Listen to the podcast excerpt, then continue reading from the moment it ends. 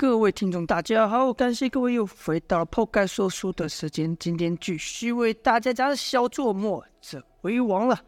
上回说到，公孙仇、石刚合力把来袭的梅花庄庄主胡野间、吕西两人轰出门外。正在此时，埋伏于梁上的叛兵一阵利箭急射而出。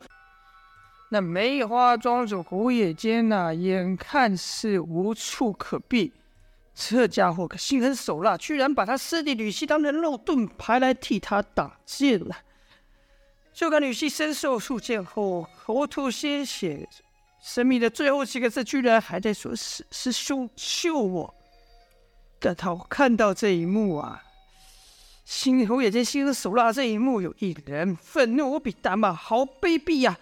这人从人群中冲出，不是旁人，正是童风。但就然后胡野间就把吕西的尸体往童风抛去，说道：“怎么，你要他吗？给你就是。”而后丢了吕西，丢了他师弟吕西的尸体后，转身就跑啊！公孙丑立刻喊道：“你们还认什么？还不给我追上去！别让他给我跑了！”几人个自然就跟着胡野间追上去。而其中追得最紧的就是童风了，几个起落就绕到潘斌等人身前，兀自不停。胡野间还想，这小子跟我有什么深仇大恨？怎么如此追得这么紧？而不远处的大道上有一群马匹，胡野间立刻冲上去抢马，然后把人重重往下一摔呀、童风心想：这一摔，要自己不去救的话，这人不死也重伤，只得庆气的胡野间把那人给救了。再看胡野间是一纵马奔出数十里呀、胡野间暗骂一声：“可恶！”姚建勋、石刚等人也赶上了。姚建勋说道：“这种人等着吧，我早晚把他给收拾。”哎。童风和人生也没得说话，毕竟人已经跑远了。几人只好继续前行。不远处一城镇，几人进城歇息，并想买匹马，补充些粮食再上路。找了个客栈，刚坐下吃饭，就听街上一阵嘈杂。姚建轩立刻说：“哎，发生什么事啊？我们去看看吧。”没等其他人回答，尤建轩就拉着童风跑去。客栈旁一处大宅啊，一个哭天喊地喊地的声音。而后就看到三个可怜人被人从大宅里面粗暴的推出来，一个是白发苍苍的老人，一个是中年妇女，再一个是一个驼子。这三人哭得好惨啊！一个家丁骂道：“去去去，你们怎么又来了？要给老爷看到我们，岂不得挨骂？走走走，给我滚！趁老爷没回来前，都给我滚！”看那三人就是不走啊，不断的在那边求，在那边闹。一家丁火气来了，出手重了点，把那老头推在地上。这老头倒地又是哀哀大叫，而围观的热闹的人呢、就说开了：“哎呀，怎么打人呢、啊？你看他们刘家人多么恨呐、啊！哎呀，你们说这几人也真是，怎么什么人不好去惹那刘家人呢？这不是自找苦吃吗？”姚建勋想：“嘿，这可是我伸张正义、当英雄的好机会，就想往前出头。”这时。有人拦住了他，是公孙仇啊！姚建勋就问道：“哎，你帮我拦住我干嘛？”公孙仇才问道：“你想干嘛？”姚建勋说：“自然是帮他们的路见不平，拔刀相助嘛。”公孙仇说：“哎呀，想不到你还有个火热的侠义心肠啊！那我问你，你认识他们吗？”姚建勋说：“我怎么可能认识他们？”公孙仇说：“那就对了，既然你不认识他们，那这件事跟你没关系，那……”就少管闲事，别忘了我们后面也有对手在紧紧盯着呢。姚建勋说：“这这怎么行？难道你们要见死旁观，袖袖手旁观，见死不救？”说着呢，就对他师弟童风说：“师弟，别理他们，这几人流的是冷血，跟我们这首热血男儿不一样。他们见死不救，但这事我们管定了。”说着就拉着童风走出去。也正在此时呢，他们对街来了一个，应该说人群被拨开，从中走出一个中年胖妇，看他的穿着就是一副有钱人家的样子。而那倒地的老人，立看那胖妇出现，立刻爬回去说：“刘大人，你行行好啊，算我求你了，再宽限我几天，把那钱还我吧。那是我老伴的买药钱、救命钱呐、你行行好吧。”而那妇人呢，也是如此说道：“大人呐、小儿呢是不过多说几次，几句不中听的话，你家公子把他打个半死不活，到现在都下不了床。”这样我家里没了经济支柱，我一个寡妇怎么活啊？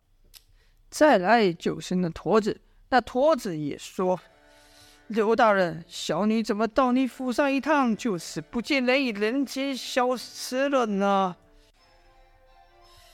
姚建轩听到此啊，是忍无可忍，说道：“几位都别怕，有我姚建轩在这里帮你们出头，没人敢耍横。”姚建轩故意把自己名头说得响亮啊！周遭有人就问：“姚建轩是什么人啊？”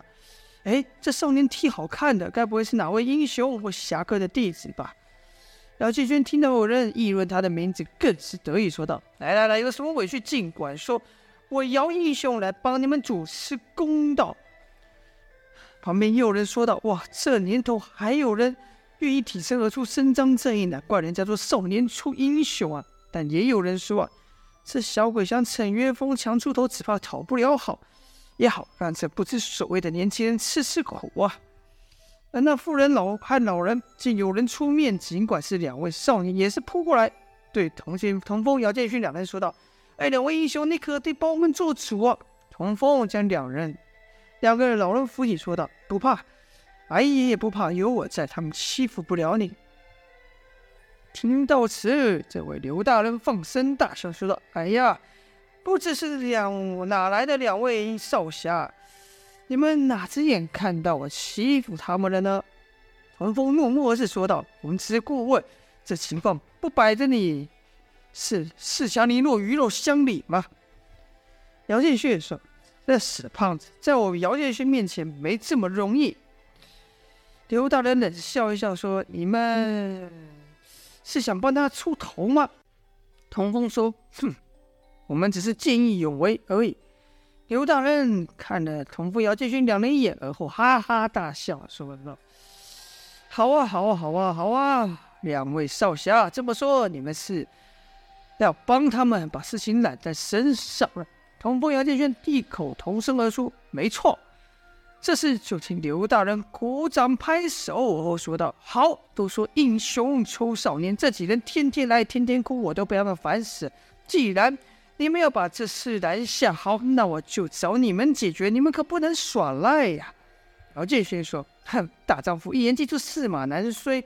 追，就算他们犯天大的事，都由我兄弟帮他扛了。”刘大人说：“好啊，来来来，小李，小李，小李，招手把一个人叫来说道。”这两位小英雄要把事揽在身上，天大难事找他就没错了，对吧？还不快把账本拿出来！终于有这不破账，终于有人处理了。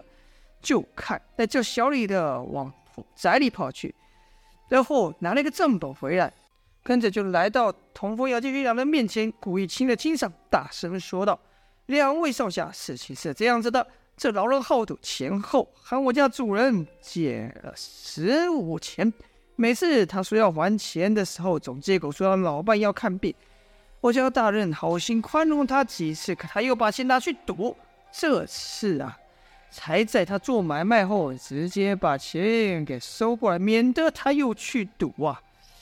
现在还钱天经地义，这是没错吧？两位少侠也说这是你们拦在身上，那我这笔钱也就只能找你要了。而后又对那妇人说。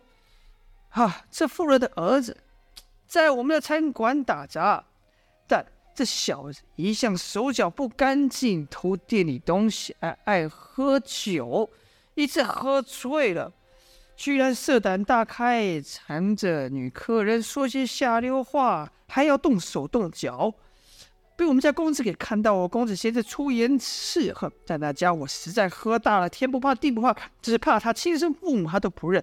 硬要轻薄那女子，这我家主人这才出手教训他。说起来，我这事，我家主人和你们一样，都是见义勇为，打抱不平呐、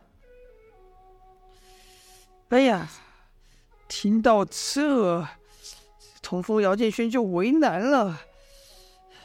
呃，那老头跟夫人又来哭求说道：“啊，小英雄，求你了，我我没钱就，不能救我老伴啊。”童风就说：“那你就不该找他们借钱，更不该把医药费拿去赌啊。”那妇人则抱着姚建轩说：“哎呀，这这个年轻人多喝几杯也不是什么坏事啊。就就然这事有错，也不能被他打成打成这样。我我没没有人去赚钱，我怎么办呢？啊！”姚建轩一听，这事人家都在理呀，这怎么办呢？自己话又说到前头了。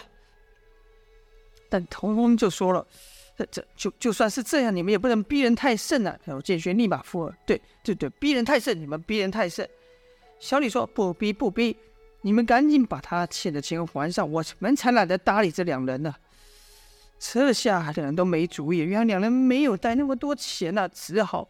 看向赵月华，童风就是说：“你你帮帮他们吧。”赵月华说：“笑话，我又不认识这两个人，而且这酒是我喝的吗？这欠债是我欠的吗？我干嘛帮他呢？”童风说：“那那那当初是借借我可以吗？”童风羞得脸都红了，这是他第一次开口借钱呐。赵月华就乐了：“跟我借钱要是不还，可不是像现在这么简单。你们确定吗？”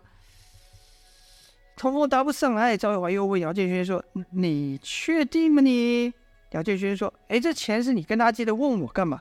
赵月华说：“嘿，刚才还不是一口一个你们，怎么说到还钱就变成他了？行，要钱我有，但姚建轩你逃不了干系，他要还不出来，我就找你要，条件就这么简单，要不要你们自己看着办吧。”童风也不啰嗦，说：“好，我借。”赵月华。则对公孙丑说：“叔，可帮我记得作证呢、啊。”公孙丑说：“记着呢。”而后把一个物掷出，落在小李身上。公孙丑说：“这个玉足够抵债了吧？”小李立刻拿给他刘大人看，刘大人看了看，确实是好货。行了，这债就一笔勾销吧。连债主说都说这事过，当大家都以为没戏看的时候，要散的时候，那驼子突然大声说道。还没完，这事不能过，语气充满愤恨呐、不知道这驼子跟着刘大人的事，姚建军、通风又该怎么处理呢？就待下回分晓了。感谢各位的收听，今天先说到这边，下播。